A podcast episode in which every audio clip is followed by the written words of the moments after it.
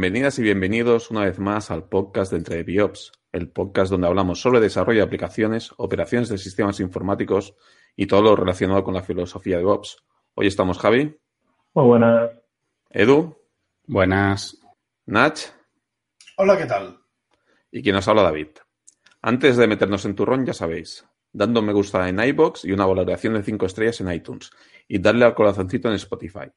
Podéis encontrarnos en todos estos sitios si buscáis por Entredepiops Podcast en nuestra web www.entredepiops.es, nuestra comunidad de Telegram y en Twitter por arroba entredepiops. Hoy vamos a hacer una charla técnica, hoy vamos a hablar de Terraform, que es una herramienta que muchos ya conocéis, otros habéis oído hablar y quizás algunos no sepáis lo que es. Esperamos que este episodio resuelva dudas y os inspire para probar cosas nuevas. Venga, pregunta obligada. ¿Qué es Terraform? Ignasi. Terraform, bueno, mm, es, una herramienta de provisioning con mediante infraestructura as code. Es decir, es una herramienta que sirve para provisionar recursos usando la, la bueno, si no, todas, todas, algunas de las ideas de la infraestructura code. Es una herramienta de HashiCorp, que son los creadores de Vagrant, Packer, eh, ahora no me sale el nombre de la otra, Consul y Vault. Nomad. Nomad Vault, también. Nomad, sí, tienen un montón. Sí. Es, es un programa que lo que hace es coge unos ficheros YAML que describen la infraestructura que se quiere desplegar o aprovisionar en realidad y se conectan con el proveedor de cloud que, o de recursos de, que tú le, que le definas, se defines en esos mis- mismos ficheros y levantan aquellas cosas que están dichas en el fichero. De hecho, miran si están como están dichas en el fichero y te levantan lo que o te cambian lo que no esté correcto. O sea, haciendo un poco de resumen, es una herramienta que ha hecho HashiCorp, ¿vale? Que entiendo que por lo que dices es multi-cloud provider, incluso corre fuera de cloud, puede levantar, no sé si puede levantar VirtualBox o no sé qué. Pregunto, ¿eh? ¿Cómo funciona esto? Yo no lo he probado con nada fuera de cloud. No estoy seguro si hay providers para. Los providers son las, los módulos que le, le permiten hablar con, con otros proveedores, con otros clouds. No sé si hay, supongo, he supuesto que hay para, para plataformas no clouds. Bueno, yo por hacer un resumen para aquellos que no conozcan la herramienta, al final lo que decíamos es se conecta con diferentes proveedores eh, y a partir de unos ficheros YAML que tú has definido, ¿no? De- defines toda la estructura, eh, pues bueno, te hace, te genera la infraestructura, ¿no? Se conecta con los proveedores y entiendo que hace la, Eh, la tra- la traducción al, a la herramienta del proveedor. Di, Javi. ¿Has dicho YAML? Yo he entendido que No. no. se decía YAML. Yo no sé si he dicho YAML, está mal, no es YAML, es HCL se llama. Vale. Eh, HashiCorp, HashiCorp, ¿eh? HashiCorp Configuration Language o algo así. Sí, vale. algo así era. Y ahí Y- no, no sé si es muy extenso, pero por ejemplo he visto que tienen un provider para VMware Sphere, para NSXT, para OpenNebula, F5 Big IP, em, Oracle, bueno, estos son las clouds de Oracle, FortiOS, o sea que supongo que deben tener cosas para hardware también. Bueno, Y también, y también tienen otras, o sea, otros providers que no son para levantar infraestructuras, sino para modificar infraestructura. Por ejemplo, eh, la gente de, no, eh, ¿cómo se llaman estos? Los Cloudflare, por ejemplo, estás modificando registros DNS para su, eh, o sea, no vas a levantar una infraestructura con, con Terraform, sino lo que modificas es eh, ponme este CDN por aquí delante, con estas reglas, con estos dominios. O sea, no es, eh, no es necesario que sea infraestructura como la conocemos, sino que modifica otro tipo de infraestructura que no va a ser una máquina levantada, por ejemplo. Sí, sí, por lo que veo en Palo Alto, bueno, tiene, tiene bastantes providers de, de red, ¿no? Eh, por lo que decíais. O sea, tiene de provider, por ejemplo, de GitHub, de GitLab, supongo para aumentarse y hacer acciones sobre ellos. Bueno, está, está curioso, sí, sí. O incluso para servicios. Por ejemplo, por ejemplo, también tiene para Grafana, tiene para Librato, tiene, tiene un provider de Zinga 2, tiene uno de RabbitMQ, No tiene mal. algunos de servicios que parecen de login, de, sí, de login. Tiene aquí uno que se llama Mailgun, que creo que es un proveedor de, de, de envío de correos masivos. Aquí una pregunta. Es gratuito, ¿no? El Terraforma, todo esto. Entiendo que va Terraform, por modelo- la herramienta es gratuita. Luego hay un hay algo que se llama Terraform Cloud y otra cosa que se llama Terraform Enterprise que no conozco. No puedo hablar mucho porque no lo, no lo sé seguro. Terraform Cloud que, creo que tiene algún plan gratis. Terraform Enterprise, ya por el nombre sospecho que no. Sí, Terraform Cloud tiene un plan gratuito. Vale. ¿Esto qué diferencias? Bueno, entiendo que una de las principales ventajas, ¿no? Por lo que estoy viendo, es que tienes muchos proveedores y de manera centralizada, ¿no? Puedes tener eh, toda tu infraestructura y servicios relacionados configurado con ficheritos, ¿no? Que esto lanzará y generará y configurará. Eh, pero yo a estos lenguajes siempre le he visto un problema. Y es una pregunta que tengo. Esto está la última, es decir, AWS, cogiendo como, como la plataforma que yo más conozco, evoluciona, que vamos, cada semana te cambias servicios y te mete cosas nuevas. Entiendo que esto eh, ni por asomo va a esa velocidad y te da una cosa muy básica o realmente se va actualizando a la misma velocidad que ofrecen servicios y en 15 días, por ejemplo, ya tienes todo actualizado. ¿Esto tenéis suficiente experiencia con la herramienta para saber cómo funciona? ¿Lo habéis experimentado? No, yo llevo dos semanas con esta herramienta y está en pruebas. Estamos probándola. Estamos haciendo un poco de, de experimentación. No, A te- ver. no, no puedo decir que vayan al paso que va Amazon, AWS. Puedo decir que no me he encontrado con ningún problema. Nada que pueda decir, oye, esto no me ha funcionado porque tiene una versión distinta. El- parece que la herramienta es muy, está muy, muy mantenida, muy actualizada. Y lo que hace es cuando activas un provider, lo que hace la herramienta, tienes que ejecutar un paso que se llama inicialización, y lo que hace cuando detecta que hay un nuevo provider en el fichero definido, o sea, definido en el fichero, lo que hace es descargarse un módulo. Con lo cual supongo que debe estar, debe haber desarrollo independiente, o sea, separado. No sé si por todo por HashiCorp o cada proveedor o equipos o community o lo que sea. Y se actualiza cuando haces un init. A ver, lo que yo he vivido es que están actualizados, pero no mucho.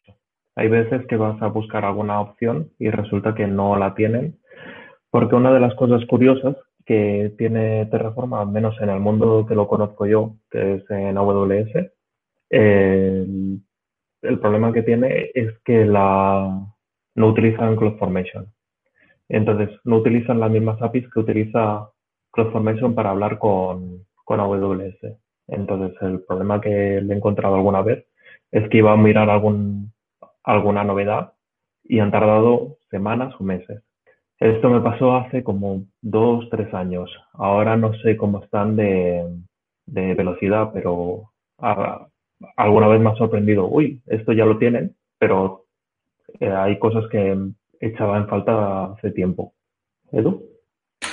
Yo tengo aquí, a ver, yo mi experiencia con Terraform es, es realmente nula. Eh, como dices, como decía Javi, a mí una de las cosas que, que no me gusta precisamente es que no se integra con, Terraform, eh, con CloudFormation, ¿no? Por el hecho del estado que te, nativo que te da en, en- Amazon, por ejemplo.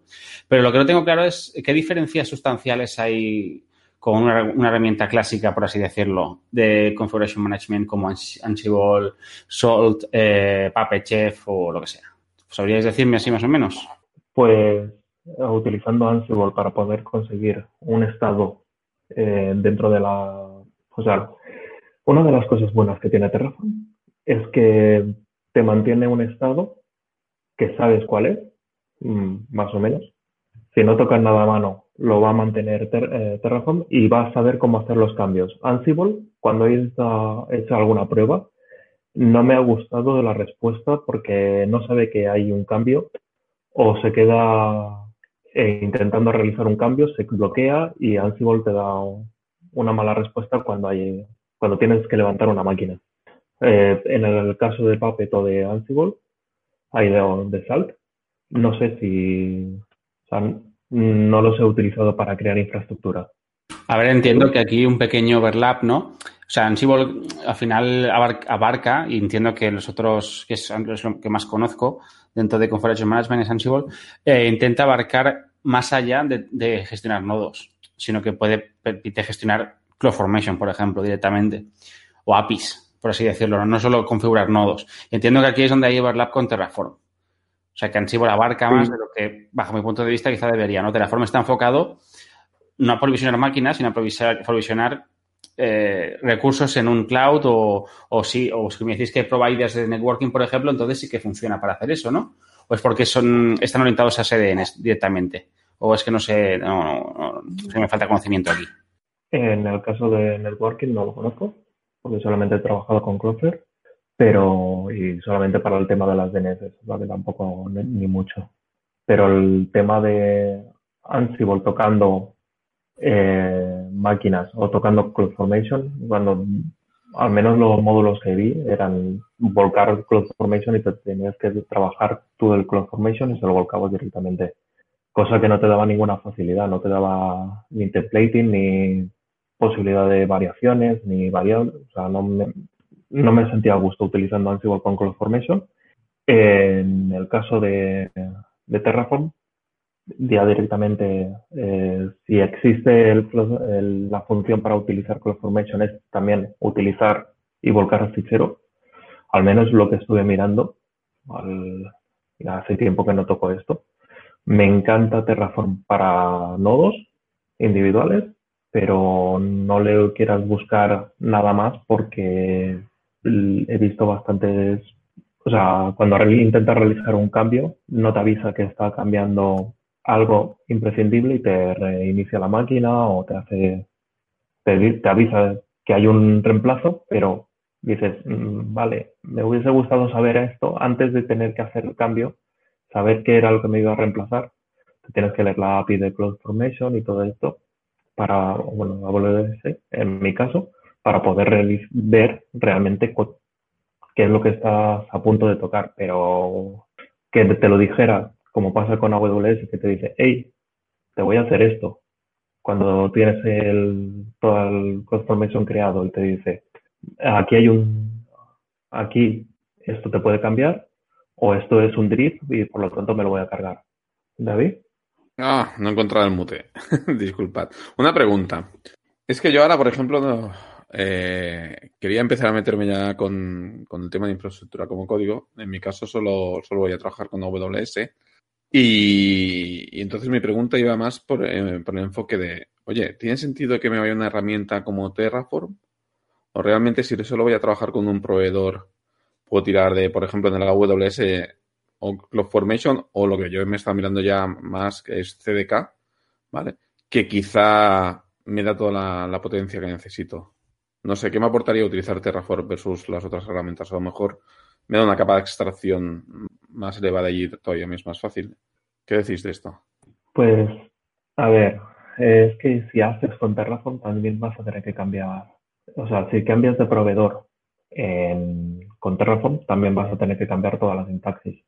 Porque el HSL eh, te bloquea al proveedor. Es decir,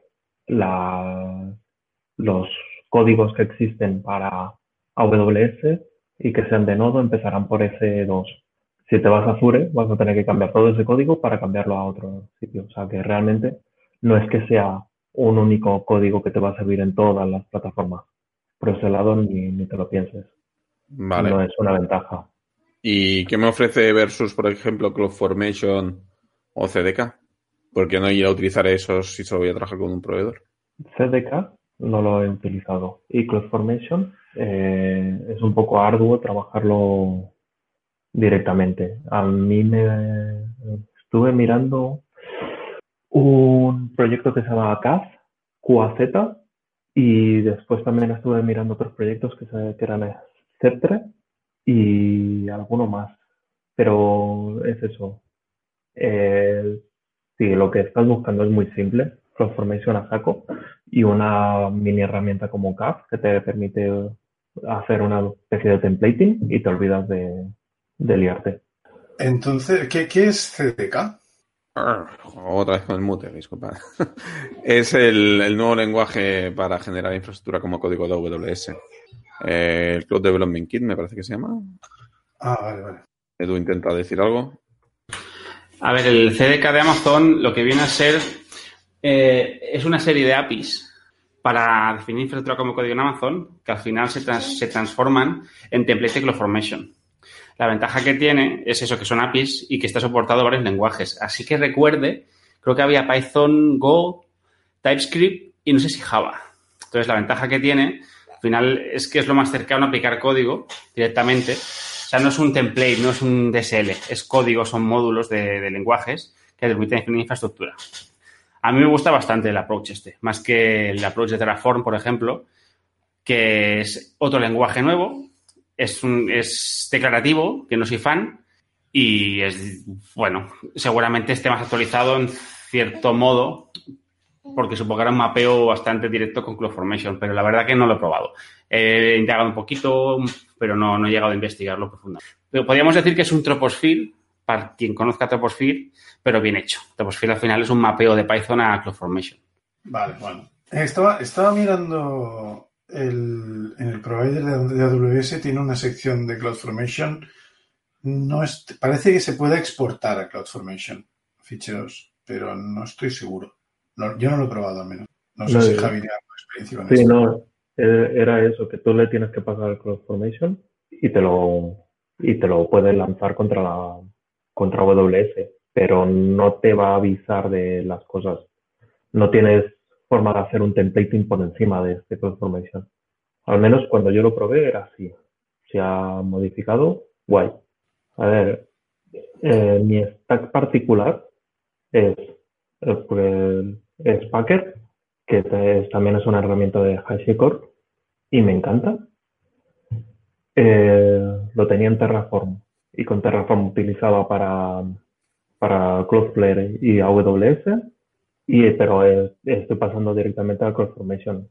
¿Qué es el Packer este, Javi? ¿Qué, hace para los neófitos? Packer es una herramienta que, como la de como Terraform, tiene unos providers una, unas identificaciones que le, que le vas a dar y unos, una salida. O sea, y tú lo que le defines es, eh, quiero crear una AMI, en AWS se llaman AMIs, las imágenes, quiero crear una imagen que lo que me haga sea eh, coger, el ejemplo más simple, coger mis claves y meterlas dentro de, de, una, de un Ubuntu, por ejemplo. Entonces lo que haces es, te levanta una máquina, le inyecta lo que quieras tú con Ansible o con un script y cuando levanta y te genera una AMI de esa imagen creada, bueno, de esa máquina que está destruyendo en ese momento. Entonces lo que tú tienes es una AMI que cuando tú levantes la máquina tendrá la versión de software que tú quieras o tus claves o lo que quieras. Aparte tiene otras funcionalidades que son pues me la creas, este mismo sistema me lo creas para Azure y para AWS. Y tienes en un sitio eh, la, imagen, en el otro la AMI. Eh, o lo quiero probar todo en, mi VirtualBox. Pues entonces, en vez de ir levantando máquinas, vas probándolo que los scripts funcionen, porque lo puedes poner desde meterle algunas claves a generar todo una instalación de software que te haga las pruebas, todo y cuando ya todo está funcionando es cuando despliega. Te lo despliega directamente en, tu infraestructura de cloud. No te despliega. Lo que te hace es, eh, te genera una AMI y te la deja ahí. Y entonces tú coges tu Terraform, por ejemplo, y le dices, utilízame esta AMI. Y te levantas una máquina con la AMI que acabas de levantar. Una máquina o una SSH, lo que sea. Te genera una AMI en tu cuenta AWS y te la mete ahí, ¿no? Entiendo. Sí. Vale, ¿Qué más debo tener en cuenta? Alguien que quiera empezar a trabajar con, Terraform y demás, ¿qué más tiene que tener en cuenta? Edu tenía, utiliza Troposphere y otras cosas, que seguramente tendrá algo que comentar sobre ese tema. Sí, lo que me parece que Edu apegó una bomba de humo y ha desaparecido. No sé si Nasi quiere comentar algo. ¡No! Bueno, perdonad mis, mis desapariciones en plan ninja, pero igual que desaparezco hoy, desaparece en el porque tengo un, un, pequeño troll en casa que requiere atención a veces. Eh, yo, como bien decís, en el trabajo utilizamos CloudFormation con Troposphere y también Steptre en mayor o menor medida. Pero sí que es verdad que se está contemplando hasta cierto punto si encaja encaja Terraform también. Yo os lo digo, personalmente yo no soy fan por el hecho de que es un lenguaje nuevo, es declarativo, yo soy más del enfoque de, CDK, por ejemplo. Sí que usamos Packer, como explicaba, como comentado Javi, hace bastante tiempo para hacer buscando el patrón de inmutar la infraestructura, ¿no? Que quemas AMIs con todo el software instalado y todo lo que quieres y luego la desplegas con Terraform, con Formation o con lo que te dé la gana, ¿no? Eso sí que lo utilizamos, por ejemplo. Ok. ¿Algo más a tener en cuenta? Yo creo que hay, hay dos cosas. Una al menos que es muy importante, que es el tema del estado. El estado Terraform lo guarda en un fichero. Cuando empiezas a trabajar con él, este fichero está en local. Pero si vas a trabajar con un equipo, con más gente tocando la misma infraestructura y los mismos ficheros, ese, fichero tiene que estar compartido. Hay, Terraform tiene una serie de mecanismos para compartirlo, tienes varias opciones. Yo he probado un poco, aunque ya te digo que estamos experimentando y no validaría eso como una prueba de trabajo en equipo. De hecho, solo lo he estado tocando yo, aunque lo he puesto ahí. Tiene una cosa que se llaman remote states, que es que básicamente tú le dices, vale, pues esto me lo vas a guardar en un Dropbox o en un S3. Y entonces el fichero deja de estar local, ya no tienes que subirlo en el repositorio ni tenerlo compartido por ningún otro medio. Y el resto de ingenieros que tienen que tocar esa infraestructura acceden al mismo recurso donde está tiene una coña marinera muy grande, porque en principio, yo ya digo, llevo dos semanas, eh, lo que he hecho ha sido desplegar, hacer unas pruebas de desplegar un nodo con Elasticsearch, ver cómo configurarle cosas, instalar, instalarle el software, conectarle la monitorización, cosas por el eh, He seguido un libro que hasta donde yo he leído está muy bien y lo recomiendo, que se llama Terraform Pan Running, seguro que muchos ya lo habréis visto. Eh, y he seguido hasta un punto determinado porque es hasta donde he llegado. No he leído más. La cuestión es que me gusta el planteamiento del que sigue en el libro porque él empieza explicándote, vale, vamos a crear un fichero de un fichero Terraform en el que vamos a, a montar una granja de servidores web. Y le ponemos el balanceador y tal y cual. Y esto lo mete todo en un fichero o en un conjunto de ficheros muy limitado. Cuando llega el momento de, aplicar la filosofía de Infrastructure as Code y empezar a, modularizar y hacer reutilizable el código que se ha escrito, de modo que puedas tener varios entornos y entonces puedes tener diferentes configuraciones por entorno y tal, ahí el fichero de estado empieza a complicarse, porque lo mete en directorios distintos y a mí me ha costado un poquito hacer el hacer cada directorio, o sea, el fichero de estado es por cada directorio. Y conseguir encontrar la forma de encajar cada fichero de estado en el S3 que estaba usando no ha sido fácil. Tengo curiosidad por ver qué pasará cuando esto empecemos a utilizarlo en equipo. ¿Y esto cuándo está previsto que lo empecéis a utilizar? Bueno, no estoy seguro porque las últimas pruebas han sido, ya te digo, han sido las últimas dos semanas. el próximo día que nos sentamos, nos reunamos y hablemos del tema, veremos. Habrá que sacar nuestras conclusiones personalmente opino que la herramienta está bastante bien. O sea, no es, no sé, no he tenido tantos problemas con otras herramientas, no he tenido, no he tenido los mismos, no he tenido tantos problemas como con otras herramientas eh, que utilicen eh, programación declarativa. No he tenido problemas con, con, interacciones entre APIs, como me ha pasado, por ejemplo, con Kubernetes. Em, me parece mucho más estable. No sé si hay otra herramienta que sea mejor pero sí que digo que, aunque no sea fácil cambiar de proveedor de cloud, puede ser interesante tener esta en vez de otra que sea solo Amazon. ¿Y actualmente qué utilizáis? CloudFormation. No, actualmente lo estamos haciendo con scripts y a mano. Porque mi pregunta iba, iba a ser, oye, y comparado con CloudFormation, que sabemos que esté más tedioso, eh, ¿lo recomiendas el cambio? No sé si Javi, bueno, Edu levanta la mano. Adelante, Edu. A ver, eh, no es comparable. O sea, CloudFormation como tal es una peste. O sea, CloudFormation como tal es templates en JSON. Con YAML mejora un poco, pero realmente es bastante tedioso. Claro, el HCL eh, ya está pensado con un foco concreto que es definir en, Terraform y no sé si hay más herramientas, que entiendo que sí, de, HashiCorp que utilizan este lenguaje, porque no es Terraform Language, es HashiCorp Language, ¿no? No me recuerdo qué son las siglas. HashiCorp, si es HCL o es HashiCorp C de algo que no sé qué es language. Configuration. Vale, configuration, vale, es que no estaba seguro. Vale, entonces, claro, eh, aquí parten con ventaja. Lo único que aporta para mí realmente CloudFormation, y supongo que en otros eh, clouds también, es que el estado está integrado dentro del cloud. Con Terraform lo tiene él. Entonces, eh, a mí a nivel de gestión, evidentemente no vas a tocar nada más, lo haces todo como código, ¿no? Ya sea Terraform, como CloudFormation o con la herramienta que utilices por encima, que te abstraiga lo que tú quieras. Pero tú puedes ver con los stacks de CloudFormation eh, los recursos que están generados desde la consola, desde CLI, desde tienes la integración con el propio cloud. Con Terraform siempre estás pegado, o sea, atado a, verlo con Terraform como tal. Y a mí eso es lo que me, hace, o sea, se me hace descafeinado por eso, realmente. Hecho de menos porque no, entiendo que había alguna problemática, ¿eh? De por qué no Terraform no ataca directamente a CloudFormation. ¿Por qué no se apoya en CloudFormation? Entonces sí que ganaría mogollón. Porque al final eh, tendrías N formas de atacar a CloudFormation directamente con templates, con, con el CDK, con Troposphere si quieres, y Terraform sería otra. Con lo que al final tienes una forma de hacer con varias tools por encima. Entonces, eso es lo que a mí me tira un poquito para atrás dentro de lo que cabe. Y lo que decía Nasi de multicloud. Lo de multicloud, al final, los objetos se llaman distintos. Entonces, sí que te da un lenguaje unificado, evidentemente, porque es el HCL. Pero como no soy fan de los declarativos, para depende de qué cosas, pues también me tira un poco para atrás. Pero no, no, es que lo odie, realmente no lo odio, ¿eh? Odio otras cosas, pero no odio Terraform. Sí, sí.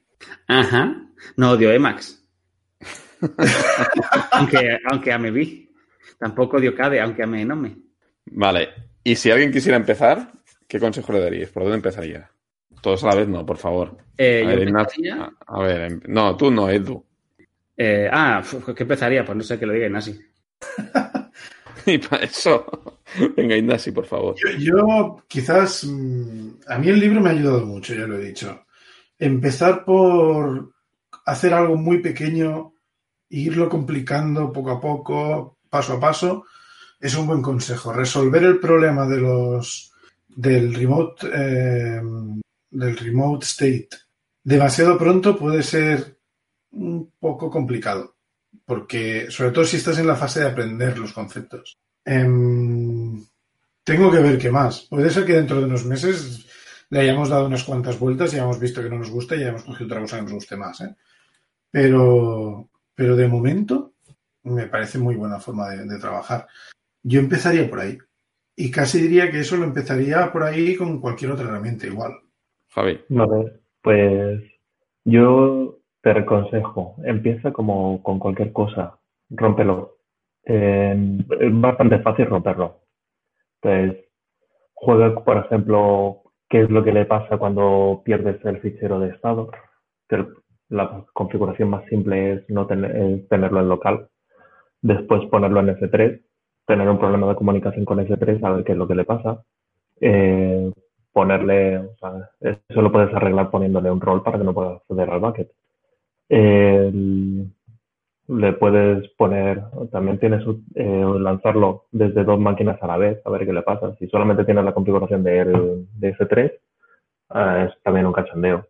lo que eh, para evitar eso tienes que meterle una Dynamo, si no recuerdo mal, utiliza una Dynamo para bloquear el estado.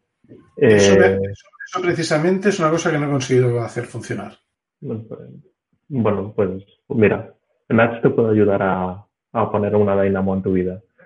No, no, que eh, no he conseguido, que no. Por eso, os ponéis los dos juntos y lo arregláis y veis cómo hacerlo. Eso no sé. Pues, pues eso, trabajar con un fichero único para todas las cosas y después dividirlo en varios ficheros utilizando estados distintos, eso también te dará, pero piensa que todo eso se va a romper, porque es muy fácil romperlo. Entonces, em, aprenderás el cómo no tienes que utilizarlo, eso es lo que yo aprendí y por eso ya no lo utilizo. Bueno, no lo utilizo, estoy migrando de Terraform a, a CloudFormation. Pero en cambio, seguir utilizando Terraform para Cloudflare, porque, o sea, por un lado me parece fantástico. El, el es que no tengo las DNS en Route 53 y entonces utilizo Cloudflare para que me pongan delante la CDN y, y me parece fantástico tal como trabaja eh, las DNS en Terraform. Pero ya te digo que he roto varias cosas aprendiendo esto se rompe todo y después ya, cuando ya lo has roto lo suficiente, dices, vale, ahora ya sé cómo tengo que hacerlo. Esto, tú Ignacio, que te has leído el libro, en el libro que recomendamos, que por cierto dejamos el enlace en las notas del programa, eh, aquí eh, también te dan, entiendo, ejemplos o te hacen montar pequeños labs o es un libro simplemente de teoría. ¿Qué se va a encontrar la gente en este libro? Yo, hasta donde yo me he leído, no me he leído entero, yo creo que no llevo ni, una cuarta parte quizás, em, es, es, básicamente, es lo que decía antes, empieza montando un, una plataforma, monta una aplicación más o menos chorra y, y, te va explicando paso a paso lo que vas escribiendo, qué es lo que hace, cómo, qué opciones alternativas puedes tener de cómo escribir esto, de cómo escribir aquello. luego le va dando vueltas. Entonces, hay dos cosas que... Hay una cosa que me ha gustado mucho que ha sido el, el tema de modularizar el código que inicialmente es para desplegar un entorno de prueba Luego coge ese mismo código y te enseña y te explica cómo lo va a ir particionando en la parte que despliega esto, la, parte que despliega lo otro, la parte que monta aquello. Eh, no he llegado a utilizar más que shell scripts para provisionar, por ejemplo. No sé cómo interactúa con Ansible, Chefs, Puppets y demás. Sí que he tenido que pelearme un poco con algo que para mí también es nuevo, que es el Cloud Init. Nunca había tenido que llegar a pelearme en serio con esto, al menos más allá de, usarlo sin tan solo darme cuenta, porque tenía este, el entorno que estamos probando tiene un disco extra y, bueno, hay que formatearlo y montarlo y tal, y, y ha sido una historieta también. Me ha gustado bastante cómo se integra Terraform con Cloudinit, porque tú puedes importar los ficheros como, como dentro del... O sea, creas una plantilla de Cloudinit y entonces le das todos los ficheros a Cloudinit de una forma muy legible. Eh, he, olvidado la pregunta. No, que te preguntaba si en el libro había ejemplos o te iban guiando y demás. Sí. Para hacer, lo que dice, para hacer lo que dice Javi de, montar algo e intentar romperlo y demás, porque entiendo que, claro, al principio, al principio pues costará, ¿no? Introducirse y ver por dónde empezar. Entonces entiendo que sí que te van guiando con lo que dices. Tanto como eso no. Tanto como eso no. Tanto como eso no, no he visto. Yo al menos no he visto nada que diga, bueno, ahora vamos a hacer esto y se va a romper por esto. Mm, tampoco he visto mucho de, troubleshooting. Supongo que quizás es porque no he llegado a la parte en la que entra en cosas complicadas de verdad. Pero a mí me, o sea, uno de los motivos por los que me parece interesante que hablemos, que, que hayamos hablado, que estemos hablando de esto, es sobre todo por el infrastructure as code como concepto. Porque es una aproximación muy interesante. O sea, realmente estás haciendo tu trabajo como, como, ingeniero de sistemas o de operaciones o, es, o de provisionamiento, llamémoslo como queramos, y estás haciéndolo con, con, un desarrollador. O sea, estás trabajando con eso, con tus ficheros de código, con tus, bueno, en este caso son ficheros de definición y, y alguna cosita más que no se salga de ahí, pero básicamente es eso.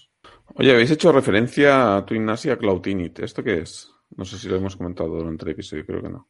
Yo no, yo lo veo, tengo una forma muy simplista de verlo. Para mí esto es lo que hace, es un user data avanzado. O sea, tú lo que haces con el, el es un programa que, se, que está en las imágenes, o que pones en la imagen, yo casi todas las que he visto creo que lo tienen, le pasas unos ficheros de, configuración, estos sí que son YAML, y unos, ficheros que, y unos ficheros más. Puedes pasar de varios ficheros. Entonces, esto se ejecuta en el, cuando se provisiona la instancia y hace aquellas cosas que, le dice. Tiene sus otros componentes, tiene una serie de componentes, por ejemplo, puedes decirle qué usuarios y qué grupos hay que crear, qué file systems tiene que montar y formatear. Eso no me ha funcionado muy bien, creo que por AWS y Terraform, porque cuando él intenta formatearlo, el device todavía no está conectado y no tengo claro si es Amazon, em, eh, Terraform o lo que sea. Eh, luego, por ejemplo, ¿qué más? Sí, yo le daba unos scripts que instalaban Telegraph, por ejemplo, que es lo que usamos para monitorizar, o, el Elasticsearch, que era lo que queríamos desplegar allí, que ya teníamos de otra plataforma porque los estábamos usando en, en Elastic Beanstalk. Entonces, más o menos he tenido que adaptar un poco el script y ya está se lo he dado todo esto y, más o menos se lo ha, me ha costado un poco ¿eh? encontrar cómo funcionaba bien. Tengo que mirar bastante la documentación de Cloudini para ver qué es lo que estaba pasando.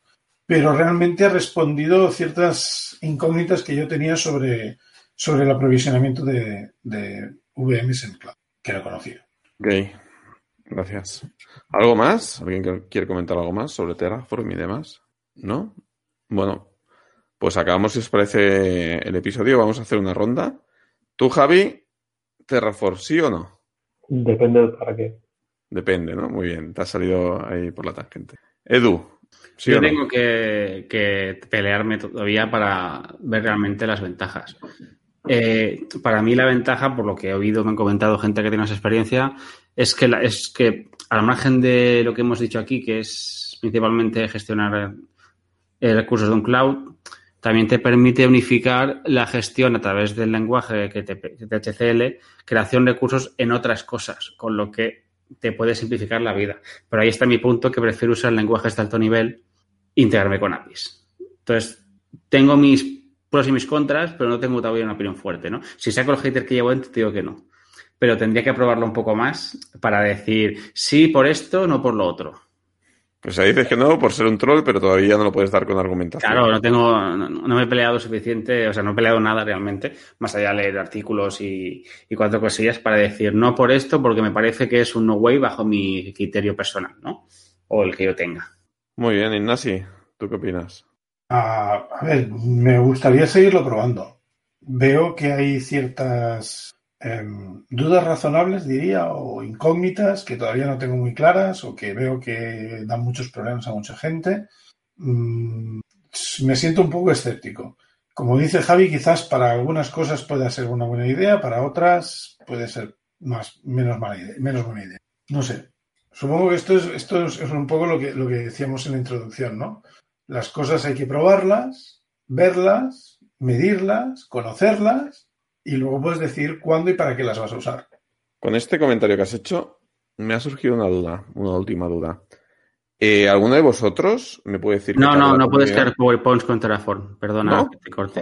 Hombre, yo he visto aquí que tiene un provider, ¿eh? Aquí de PowerPoint. No, puedes hacer LibreOffice, o sea, formato ah. Open Document, pero no, no Microsoft. Vaya por Dios. Bueno, lo que iba a preguntar, eh, ¿qué tal la comunidad? ¿Habéis tenido problemas? Cuando habéis tenido un problema, supongo que la versión community o la gratuita tiene que tener algún tipo de comunidad de soporte. ¿Habéis, ¿Lo habéis utilizado? ¿Habéis navegado, buceado por los foros? ¿Cómo, cómo funciona esto? ¿Alguien me puede pasar pipa? La verdad es que yo no he usado mucho, no he necesitado mucho soporte. Con la documentación que había en el libro y buscando por internet alguna vez que he tenido alguna duda o problema más concreto, y la documentación propia de Terraform me he tenido suficiente tampoco, ya digo, son dos semanas y experimentando y muy poquito. No, no estoy seguro de si, de si me he encontrado con problemas muy... O sea, yo diría que no tenía muchos. Javi, tú que quizás lo has rascado más, ¿qué opinas? Está un poco de flow esto, amigo. Cuando... Sí, no, pero es que lo bueno es eso, son cosas que la gente se ha encontrado. No me he encontrado ni con ningún problema que nadie, o sea, nadie sepa nada. Hubo también, hace algún tiempo hubo un cambio de versión, si no recuerdo mal, fue de la, de la 0.11 a la 0.12, que hubo bastante follón. Y es eso, la primera fue que te encuentras documentación, pero es de la antigua y ahora no, ya no te funciona en la nueva. Y realmente fue, pasa esto, es porque han migrado de versión. Y dicen, vale, guay, no soy el único que le ha pasado. En, cuanto a eso, lo vi. No me he encontrado mucha documentación, ni mucha información, ni post, ni demasiados posts sobre la 011. Sí que me he encontrado, los que me he encontrado, me he encontrado que había alguna, alguna update o alguna diciendo, oye, esto, ojo, que ha cambiado. Y que ya no es igual. Y bueno, yo asumo que cuando usas algo ya usas la última versión. El problema es lo que, como decís, como dices, encontrar la documentación corregida. Pero la documentación de Terraform yo la he encontrado muy, muy aceptable, bastante fácil de, consultar y no tiene mucho problema. Ok, perfecto. Edu. Yo siempre tengo algo que decir. Uy, uy, que casi se despierta, perdón. Eh, se me ha ido la olla. Perdón, perdón, espérate, que iba, iba, a decir algo, te iba a decir algo y se me ha cortado, se me ha ido. El bebé me ha despistado. Está aquí, me, me, mira, me, me mira y me desafía. Siempre tiene algo que decir el tío. Me mira y me ha desafiado y se me ha ido la pinza ya, tío. Me ha dado un subidón de que se despierta y entra en pánico, ¿sabes? Y la ventana sin abrir. Eh, dame cinco segundos. Bueno, sí, eh, el tema de comunidad, yo por lo que veo en los foros que me muevo, por ejemplo, el Slack de Beth Engineering, eh, listas de correo, todo esto, yo creo que es tiene una comunidad bastante sana y amplia. La gente parece que está contenta en general. Yo no he visto, yo he visto artículos eh, de gente que pro y contra, ¿no? Pero que al final son, lo que os decía, ¿no? Al final son formas de cómo ves ciertos, eh, ciertas formas de hacer, más allá de que sea lo peor, por así decirlo, ¿no? No es que tiene ciertas cosas que son lo peor, o, o son patrones incorrectos, o son, o tecnológicamente está mal implementado, o la solución es mala. Yo creo que al final son formas de trabajar y cada uno decide la que más le gusta, sabiendo que hay varias buenas. Entonces, yo en ese sentido creo que la comunidad es fuerte. Yo creo que dentro de lo que cabe, HashiCorp, todo lo que hace está de puta madre en general. Random Plata está de puta madre. Yo creo que no hay nada de HashiCorp eh, que, esté, que esté mal pensado. Te puede gustar, te puede encajar más o menos, pero realmente a nivel de ingeniería, lo de HashiCorp realmente es todo, todo, todo es candela fina. O sea, de las herramientas que, tú, que he trabajado con HashiCorp, Vagrant es una maravilla y eh, Bolt es también una maravilla y estoy enamorado de Packer. Sí, Packer, la verdad que cuando sabes las, las, tonterías que puede tener, que muchas veces es cosa del proveedor o, de la, o, del provider, como decía Javi, la verdad que Packer también es, es, es, la caña realmente. Pues nada, ya tenemos otro episodio, hablar de Packer, ya lo sabéis, ir desempolvando las notas. No da para tanto. Pues una píldora. ¿Lo ves? Tengo es para todo. muy simple, es muy simple. Pues píldora, chicos. vale, ¿alguna otra cosa que queráis comentar o cerramos ya? Yo tengo una cosa. No, broma, esta vez no. Qué la leche. Pues bueno. Si os gusta nuestro trabajo, aunque sea por Edu, ¿vale? Si os gusta, corred la voz, valorad con 5 estrellas en iTunes y me gusta en iBox y corazoncito en Spotify.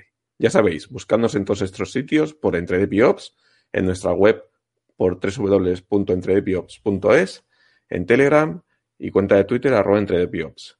Y por favor, dadnos feedback que nos gusta. También, si os animáis a ayudarnos, tenemos una cuenta de Patreon, patreon.com barra y nuestro link de afiliados de Amazon que encontráis en las notas del programa, que, que nos ayuda a mantener, pues bueno, los costes del servidor y demás para, para poder mantener los audios activos y la web activa. Así que si os animáis, por favor, darle al link de, le, de los afiliados y un, pe un, pequeño porcentaje de vuestra compra sin que se vea repercutido en el precio irá para nosotros. Pues nada, ha llegado el momento de despedirnos. Javi. Hasta luego. Edu. Nos vemos. Nach. Hasta la próxima. Y quien nos habla, David. Adiós. Through the centuries, the endless string of memories, through the progress and the waste. Still the rivers flow, the sun will blow, the seeds will grow, the wind will come and blow it all away. Cause we Are just a memory replaced.